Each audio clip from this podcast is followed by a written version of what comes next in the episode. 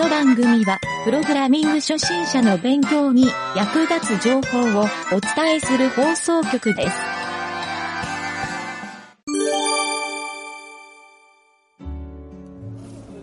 はいどうも、ゆげたです。スロバキアのコシツェからのキロに今着いてますね。はい、帰りの空港で、えーここはウィーンの空港なんですけど、えーウィーンの空港でですね、イスタンブール行きの飛行機を待っている状態で、2時間ほど時間があるので、そこでラジオの収録をしてみようかなと思って、えー今録音ボタンを押してみました。はい。向かいにですねあのソニーの PSP を持った子供たちが騒いでいるのでなかなかちょっとあ騒いでますね どのぐらいうるさくなるかわからないんですがちょっとこのまま収録続けたいと思います。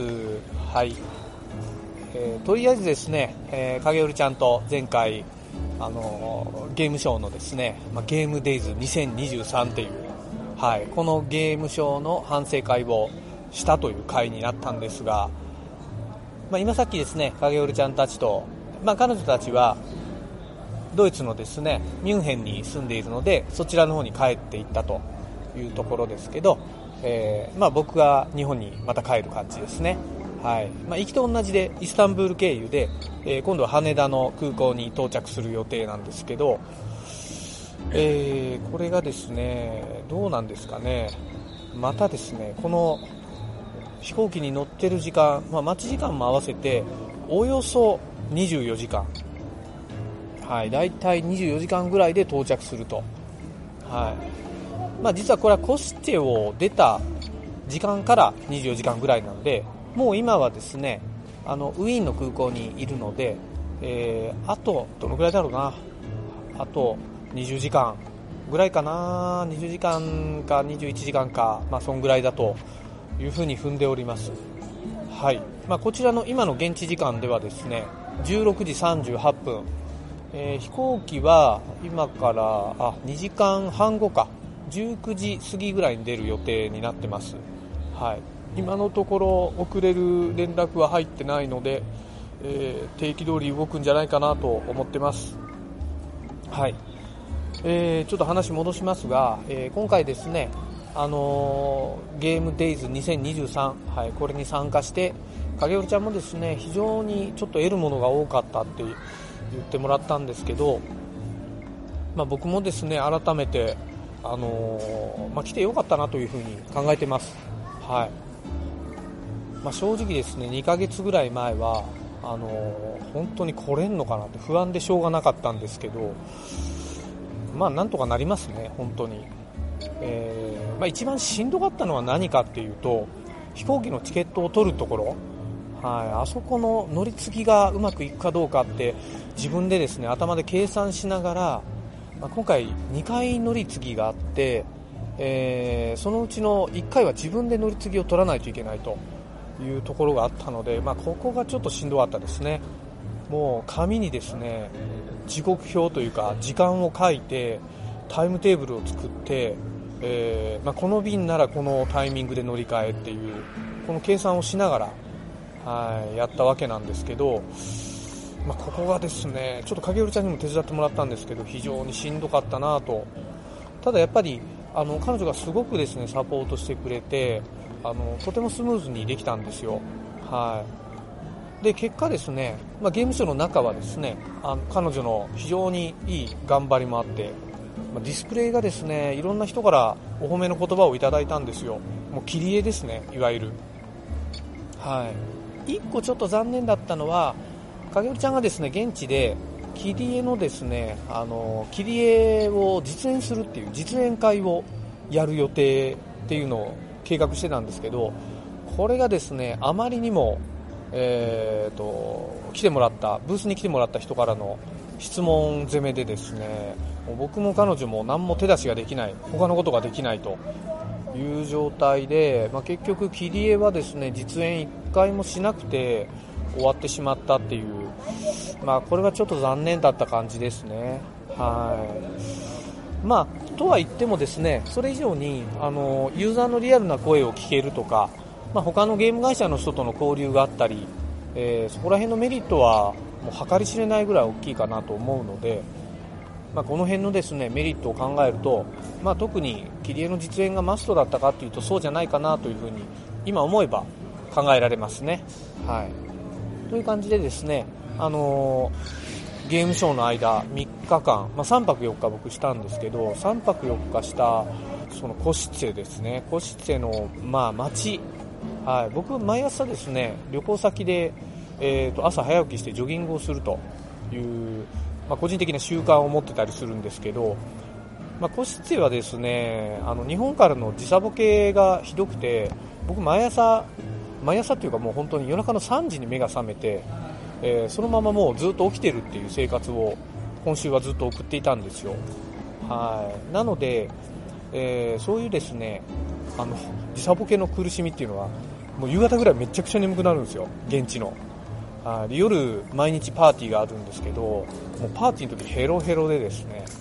はい。いつももうなんだろうなあの徹夜系の時にちょっと酔っ払ったような感覚になるの分かりますかね？そういう人いますかね？僕いつもそんな感じになるんでちょっとですねあの現地の夕方ぐらいふらふらしてたのはよくですねふらふらしてた記憶しかないんですけどはい。他の人となんか話してても全然覚えてないっていうのもねあのちょっとこれあんま良くないことなんですけどまあそんな感じで、えー、ずっとですねあの3泊4日の間はいまあ、移動とかも合わせると本当にもう1週間近く旅行してたような感覚ですね。はい、なので、まあ、月曜日に出て月曜日に帰ってきたので本当1週間ですね、ちょうど。はいいやなかなか実りの多い旅行だったなというふうに思いました。はい、こんだけ遠いところまで1人でえー、来ることができたっていうのはですね僕の人生においても結構すごい強みになるなというか、あのー、結構どこでも行けるような感覚になりますね。は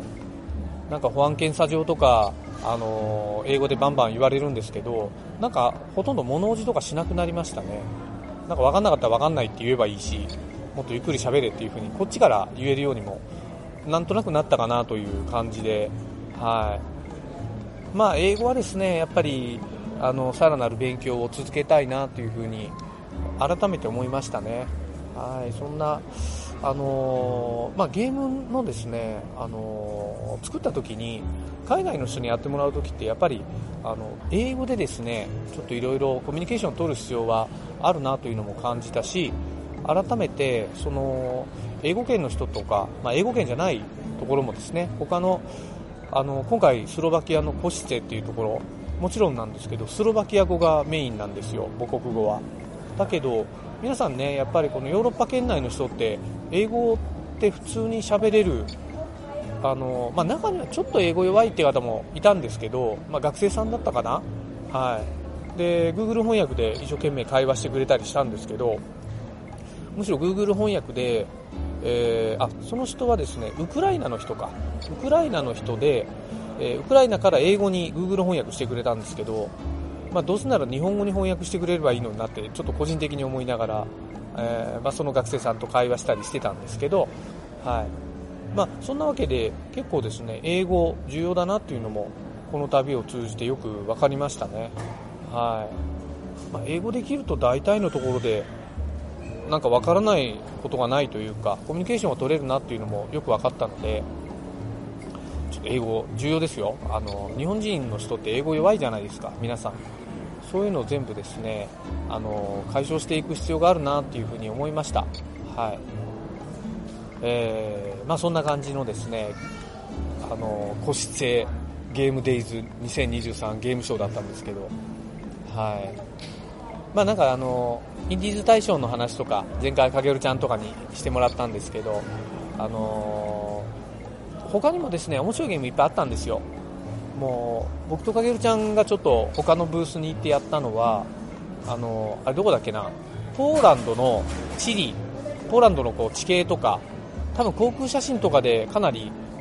ほぼ本物の同じ地形を作ってそこにこう戦車とかですね装甲車とか飛行機とか飛行機というと戦闘機ですね。とかドローンとかを走らせて、え、ミサイル撃って、え、いろんな地上のものを攻撃して破壊してサーモメーターで楽しむみたいな、まあ、楽しむっていう表現は違うかもしれないですけどあのリアルに軍事目的で作った、まあ、軍事利用してるっていう風にその人たち言ってたんであの軍がなんか訓練の時に使うようなシミュレーターを作ってる、まあ、これゲームなのかなっていうのもあったんですけど、はい、そういうのもちょっと展示されててですねもうめちゃくちゃリアルなんですよ、はい、あのハンドルとアクセル、まあ、車のハンドルですね。車のハンドルとアクセルブレーキクラッチっていうあのセットがブースに仕掛けられていて、はい、あとあの飛行機のなていうんでしょうねジョイスティックみたいな、はい、ボタンがいっぱいついてるジョイスティックがあってそれを使って飛行機とかドローンの操縦をしたり、はい、ハンドルとアクセルブレーキはその走行車を運転させてもらったんですけど、はい、結構面白かったですね、はい、スイッチをしたらミサイルが出るんですよ。で別の戦車とかに、えー、ミサイル当ててですねドカーンって爆発してで担当の人がウヒヒって笑ってるのが非常にですね印象深かったんですけど、はい、なんかちょっと怖いなというか今の時勢もあるので、えー、何とも言えない笑っていいのかどうかわからないっていうそんな状態だったんですけど、はい。まあ、そんなゲームとかあとは、えー、あれですね。なんか VR で、えーと、なんて言うんでしょうね。脇腹をですねこうさすまたみたいな、えーと、こうロックするような装置があってその台みたいな上に乗るんですよ。で胴体がロックされてこう体が傾いたりするっていうのでそれで水中をこうなんでしょうね回遊しているような、はい、動き回っているような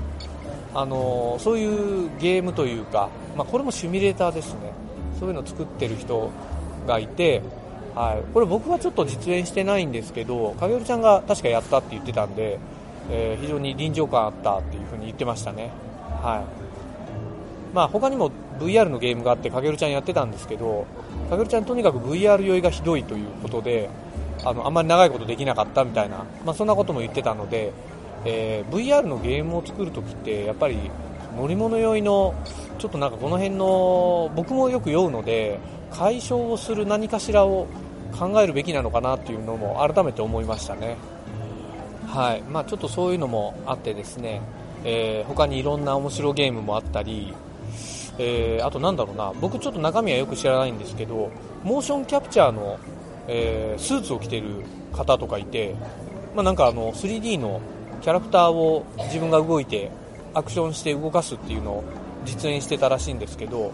はい、何のゲームだったんでしょうね、これすみません、僕ちょっとそのゲームのことを説明聞いてないのでよく知らないんですけど、えー、なんかピチピチ、えー、の服ですね、あのモーションキャプチャーのセンサーって分かりますかね、皆さん。はい、あのお笑い芸人がタイツ姿になるあれにちょっとよく似てるんですけど帽子までかぶってやるやつですね、はい、結構細かい動きまで取れるんであの一昔前のあのプレステ2ぐらいのモーションキャプチャーとはもう精度も違うんでしょうね。軽量化もしてるし、えーと、もうデバイスとかも相当ちっちゃくもなってるし当時はスタジオっていう装置が必要だったんですけどそういうのもいらなくなってるっぽいんですよね。はい。まあそんな感じでですねあのいろいろゲームの進化も見れたり、えー、このねヨーロッパのえスロバキアの周辺の国の人らが、えー、いろいろ集っていたわけなんですけどそういう人たちがどういうゲームを作ってるかっていうのが、まあ、ちょっと、えー、まとめて見られたっていうそういうちょっとゲームショーだったなというふうに今思い返してます。はいまあ、ちょっとですねあのまた話がそれるかもしれないんですけど今回、プログラミングとはちょっとずれてるというかゲームショーの話をひたすらやってたんですけど、まあ、影織ちゃんのですねあの作ったゲーム、はい、ポイントクリックゲームっていうこれをですね、えーと、実質1年ぐらいかなあの番組でも放送しながら、えーと、1年以上か、はい、かけて放送して、えー、作ってる工程を紹介してきたんですけど、えー、とりあえずですね一応今回でフィックスになるかな？ちょっと何かあったらまた放送追加したいなと思うんですけどとりあえず今回で、えー、フィックスにしようかなと思っております。はい。でですね、あのこれは実はちょっと僕の方であの新しいマーケティングを考えている一つのあのゲームマーケティングっていうのをですね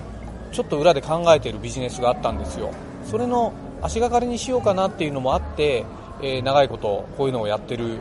ていうのも実はあったという話もちょっと付け加えさせてもらってですね、まあ、その中身はまたおいおい番組とかでお伝えできるといいかなと思いながらまだ腰とかも固まってはいないのでコンセプトだけがようやくこの1年ぐらいかけてできたっていうところなので、えー、そこら辺をですねちょっと、あのー、この1つのゲーム完成っていう区切りがついたので今後、ちょっとここに、えー、焦点を当ててですねちゃんと育てていきたいなというふうに思っております。はいえー、まあですねちょっと今、空港でごたごたしてやっぱり子供たちがいろいろ疲れてるのかな騒ぎ出してるんで、えー、周囲もうるさくなって、えー、僕が、えー、1人でブツブツ喋ってるのを周りの外国の人が不思議そうな目で見てるのもですね、えそろそろ耐えられなくなってきたので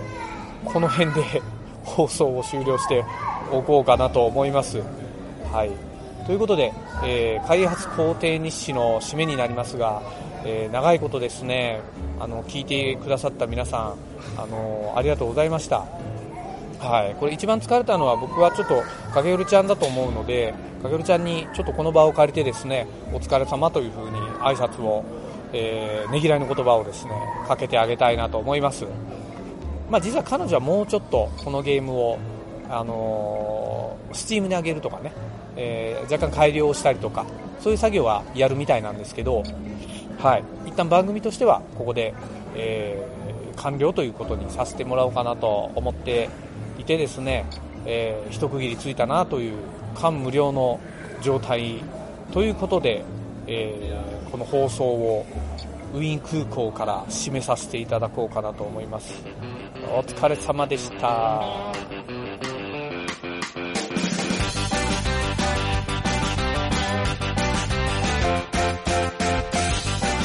番組ホームページは、https,